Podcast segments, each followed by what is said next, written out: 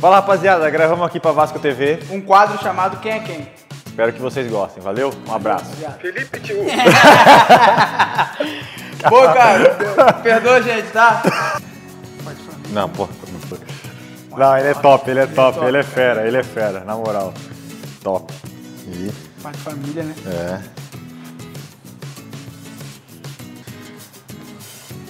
Fechou, né? Fechou.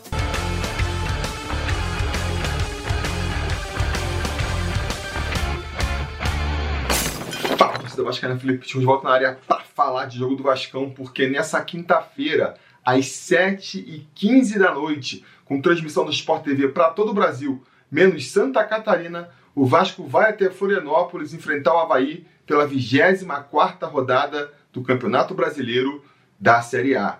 Um jogo muito complicado pro nosso Vascão. E aí você vai falar, porra, tio, complicado como? Vamos pegar aí um dos piores times do campeonato, lá na zona de rebaixamento, nunca conseguiu enganar ninguém. Você vai falar que esse é um jogo complicado? Pois é, é um jogo complicado justamente por isso, porque é um jogo que o Vasco tem que vencer, que é imprescindível que ele vença. E a gente não pode garantir que ele vai conseguir fazer isso, né? Esse time do Vasco é um time que não tem constância nenhuma, né? Faz jogo duro contra qualquer equipe. Por um lado, isso é bom, né? Porque a gente vai jogar fora contra Palmeiras, jogar fora contra Atlético Mineiro, contra qualquer um que você escolher aí, e não dá para dizer que o jogo já tá perdido. Dá sempre para acreditar que o Vasco vai conseguir beliscar um empatezinho ali ou numa noite boa, até mesmo uma vitória. Por outro lado, o ponto negativo é que a gente não consegue ter a confiança, mesmo quando vai enfrentar as piores equipes do campeonato, de que a vitória é certa. Já perdemos pontos aí pro CSA, pro próprio Havaí e para tantas outras equipes do campeonato aí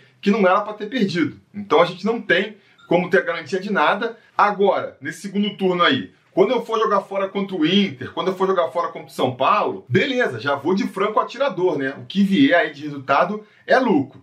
Jogando contra o Havaí, aquele jogo que tem que vencer, eu acabo ficando mais nervoso, porque é isso, né? Tem que vencer. Não tem espaço ali para manobra, não tem espaço para os outros resultados. Então, pela importância do resultado que tem que acontecer, acaba ficando um jogo até mais complicado, mais nervoso para mim que vou assistir, pelo menos. E esse jogo, ele abre uma sequência aí que vai ser muito importante para o Vasco. Vai ser aí definidora de qual vai ser a meta do Vasco no restante do campeonato. Muita gente aí já tem levantado essa bola e eu vou aqui falar sobre isso também. A gente vai enfrentar o Havaí agora lá na ressacada e depois pega o Fortaleza e o Botafogo em casa. Quer dizer, uma sequência de adversários mais fracos aí que depois a gente não vai voltar a encontrar na competição. Ou seja, pode ser a última oportunidade aí do Vasco conseguir emendar aquela tão desejada sequência de vitórias que poderia levar a gente lá para cima. E digo mais, quando passar essa fase aí, a gente já vai estar tá entrando ali na 27ª rodada do campeonato, é a reta final da competição, amigo. Então, esses três jogos vão definir com que espírito a gente vai chegar nessa reta final. Se a gente consegue a tão desejada sequência de vitórias aí, faz nove pontos em três jogos, ou vai lá, sete pontos em três jogos, a gente vai dar uma subida na tabela e vai entrar nessa reta final da competição aí, almejando coisas maiores. Ou no mínimo, bem distante da zona de rebaixamento, né? Garantindo aí um final de ano tranquilo. Se a gente fizer um aproveitamento um pouco menor, seguir a média do Vasco aí e fizer um aproveitamento ali um pouco acima dos 50%, 6, 5 pontos,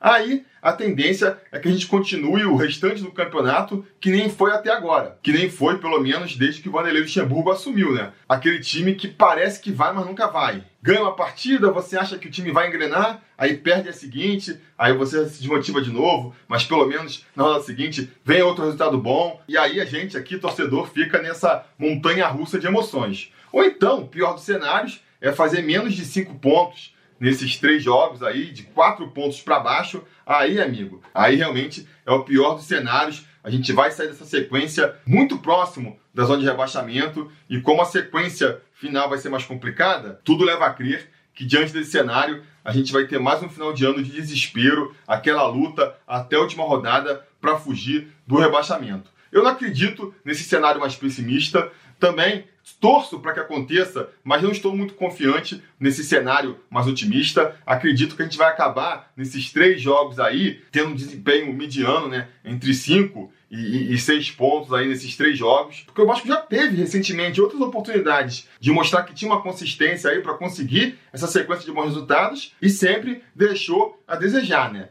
Muito por conta aí do problema básico, cada vez fica mais claro no jogo contra o Santos, ficou evidente, que esse é um time que não sabe finalizar. Como é que você vai ter consistência se você precisa criar milhares de chances para conseguir fazer um gol? Contra o Santos, por exemplo, os números escancararam bem isso. A gente deu 16 chutes a gol e só dois foram no alvo. Enquanto o Santos deu oito, metade dos chutes que a gente fez, e quatro foram no alvo. Quer dizer, com metade do chute a gol que eles deram, eles conseguiram acertar o gol o dobro das vezes que a gente conseguiu. E eu gostaria de dizer que isso foi uma característica dessa partida, mas quem está acompanhando o Vasco sabe que não foi. Mesmo nas partidas em que a gente vai bem, em que a gente consegue dominar o adversário, a gente cria, cria chance e não tem um caboclo ali no meio para empurrar a bola para dentro. Aí fica difícil, né? Aí fica difícil. Para vencer no futebol, sem ter um time que saiba finalizar direito, fica muito difícil. Você tem que realmente ter uma superioridade muito maior para que das 10, 15, 20 chances que você crie, você consiga ali na insistência fazer um gol, ou então tá numa noite de sorte, tá noite de sorte em que mesmo com a baixa probabilidade é, de um atacante nosso conseguir acertar o pé, isso aconteça, a gente consiga fazer um gol e a partir daí construa um resultado positivo para o time. Mas enquanto a gente ficar dependendo da sorte, da probabilidade baixa de conseguir uma finalização boa para conseguir a vitória, a gente nunca vai conseguir essa sequência de vitórias, né? Se pegar um time mais fechadinho lá atrás, então, que dificulta ainda mais a tarefa, aí que fica mais complicado ainda. E é por conta disso tudo que eu considero essa partida de quinta-feira aí como fundamental para o Vasco vencer. A gente vai ter uma sequência de três jogos que vai ser importante, mas desses três jogos, talvez o mais importante seja esse contra o Havaí, porque é o jogo perfeito, moldado para o Vasco se criar. A gente vai enfrentar um adversário fraco, ganhou só três vezes na competição, vem de três derrotas consecutivas, um time muito desorganizado, é o pior ataque, a pior defesa. Então, assim, um time que não bota medo em ninguém. E um time que vai ter que partir para cima do Vasco. O Havaí, jogando em casa, contra o Vasco, que é um time ali de meio de tabela para baixo. Se eles têm alguma pretensão de permanecer na primeira divisão no ano que vem, eles têm que ganhar esse jogo. Eles vão ter que partir para cima do Vasco, que é a situação que o Vasco prefere. Ao contrário das próximas partidas, onde a gente vai receber os times em São Januário, times da parte de baixo da tabela, e que talvez venham com uma equipe mais retrancada, dificultando mais a vida do Vasco. Então, amigos, esse jogo de quinta-feira aí, se a gente considerar que o Vasco tem que vencer as três partidas, tem que vencer de qualquer jeito. E mesmo que não considere, né?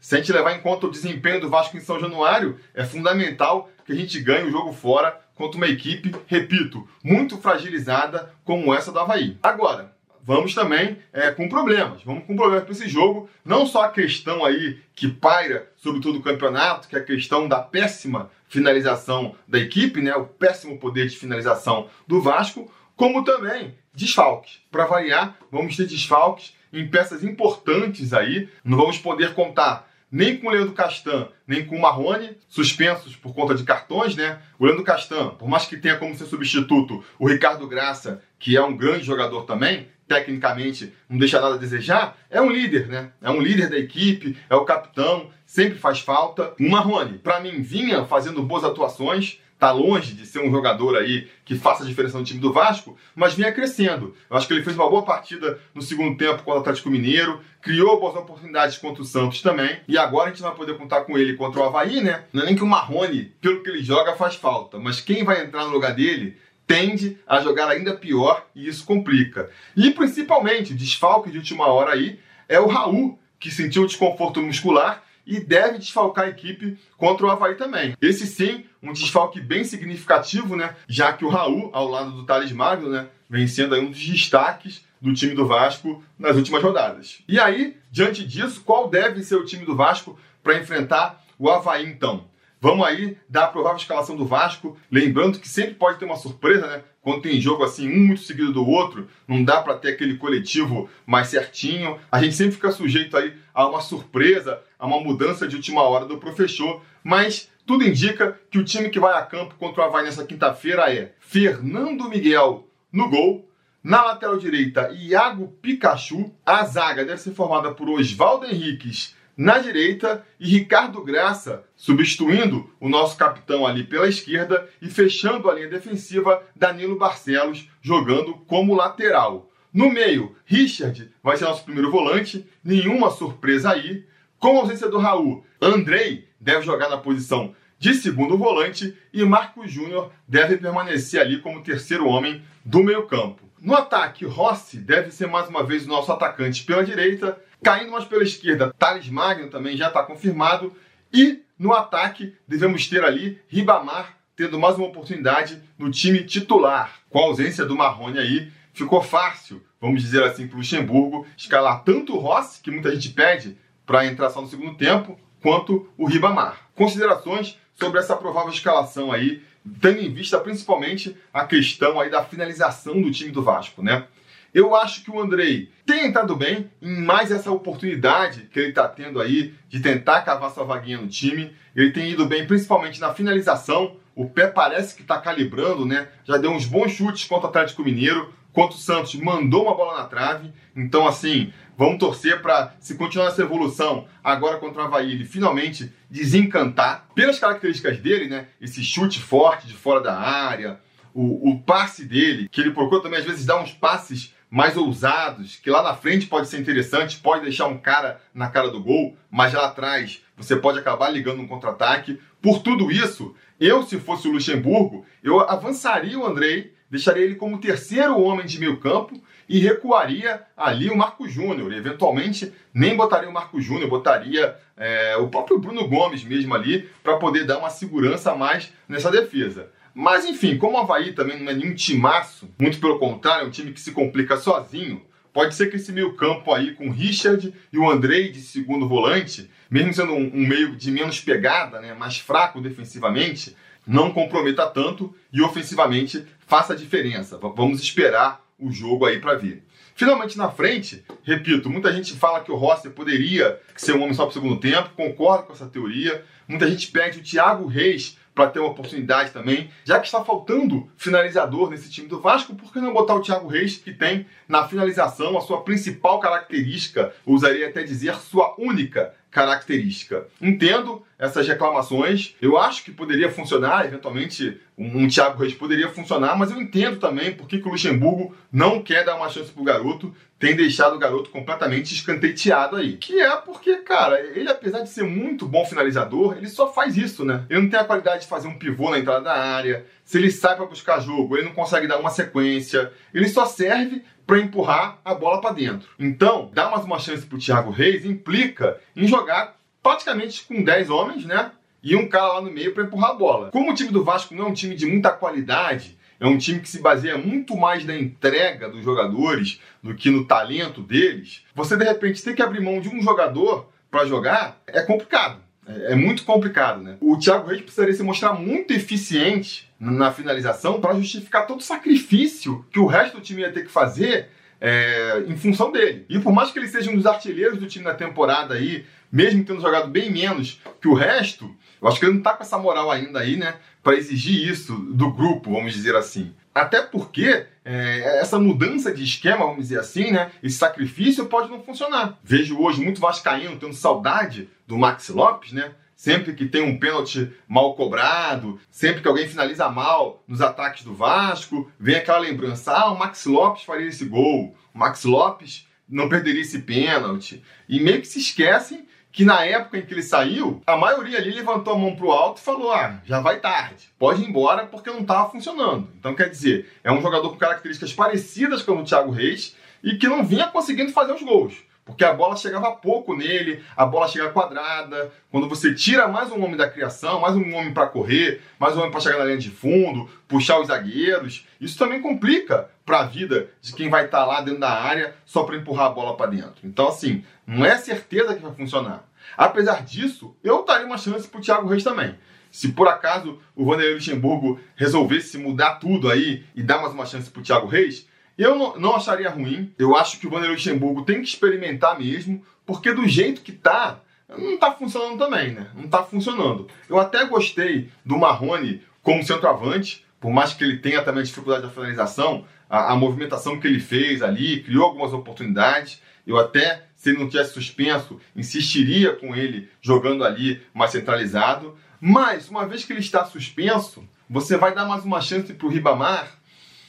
Por que não dar para o Thiago Reis então, né? Por que não? Contando aí que a zaga do Havaí não tem tanta qualidade, as bolas podem acabar sobrando mais, e de repente tudo que você vai precisar é de um homem com a qualidade para mandar a bola para o fundo das redes. Por que não dar uma chance para o Thiago Reis? Entendo porque ele não vem sendo escalado, entendo que ele possa possivelmente não funcionar, mas diante das outras possibilidades, eu arriscaria. Assim como eu também arriscaria na hora das inevitáveis substituições, né? O time do Vasco é um time que se entrega muito, então cai de produção no segundo tempo, cansa e aí se vê forçado a gastar todas as substituições que tem direito. E nessa hora aparecem sempre os mesmos nomes, né? Quem é que vai entrar aí? Entra sempre o Marrone ou o Ribamar, dependendo de quem for escalado titular. Dessa vez não vai ter o Marrone para escalar, mas aí vai sobrar para Cleiton, aí vai desenterrar um Marquinho, de repente desenterra um Bruno César, um Valdívia. Agora aí com a, com a recente contratação, a gente deve ver o Felipe Ferreira tendo uma oportunidade também. Mas eu espero que sobre aí um espaço é, para a molecada da base, né? Temos que ser justos com o Luxemburgo, volta e meia ele dá uma chance aí, né? O garoto que ele está lançando agora é o Gabriel Peck, mas eu espero que ele dê mais uma chance pro garoto então. Eu acredito que Felipe Ferreira vai entrar com certeza, né? O Cleiton, infelizmente, acredito que vai entrar também, mas eu não entraria com ele. Eu entraria com o Felipe Ferreira, tudo bem, vamos dar uma chance, acabou de ser contratado. E fora ele, apostaria na base. Botaria o Gabriel Peck, preferencialmente ali no lugar do Rossi no segundo tempo, e o Thiago Reis no lugar do Ribamar. Essas seriam as mudanças ao longo da partida. Eu acredito que principalmente essa segunda aí não vai acontecer. Ele vai mais uma vez insistir com o Cleiton. Mas se eu fosse o treinador, para falar a verdade, é nem que eu faria essas mudanças. Eu começaria com esse time titular. Começaria com o Peck jogando pela direita e deixaria o Rossi para entrar no segundo tempo, com mais gás, com mais velocidade. Acho que ele faz mais diferença nessa hora.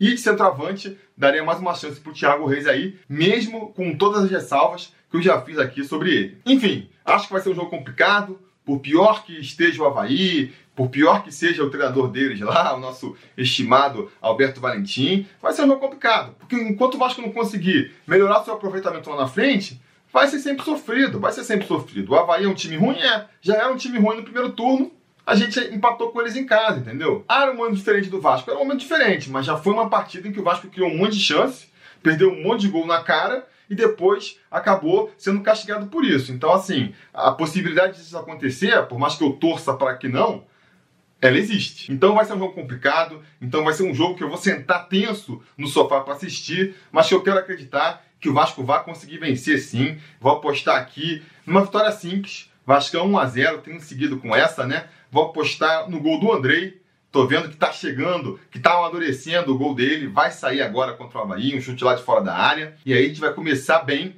essa caminhada para conseguir essa sequência aí, que se Deus quiser vai ser uma sequência de três vitórias. Mas eu quero saber a opinião de vocês, diga nos comentários a expectativa de vocês sobre essa partida, quanto você acha que vai ser o resultado. Você sabe, a conversa continua aqui embaixo nos comentários. No mais, é pedir para curtir o vídeo, assinar o canal e voltar mais tarde. Porque se tudo der certo e nada der errado, depois que a partida acabar, a gente volta com mais um vídeo para comentar o resultado. Beleza? Tá combinado? Então tá combinado. A gente vai se falando. A realização desse vídeo só foi possível graças ao apoio inestimável dos conselheiros do Sobre Vasco. Ajude você também ao Sobre Vasco continuar no ar, se tornando um apoiador em apoia.se barra Sobre Vasco ou sendo um membro do canal aqui no YouTube.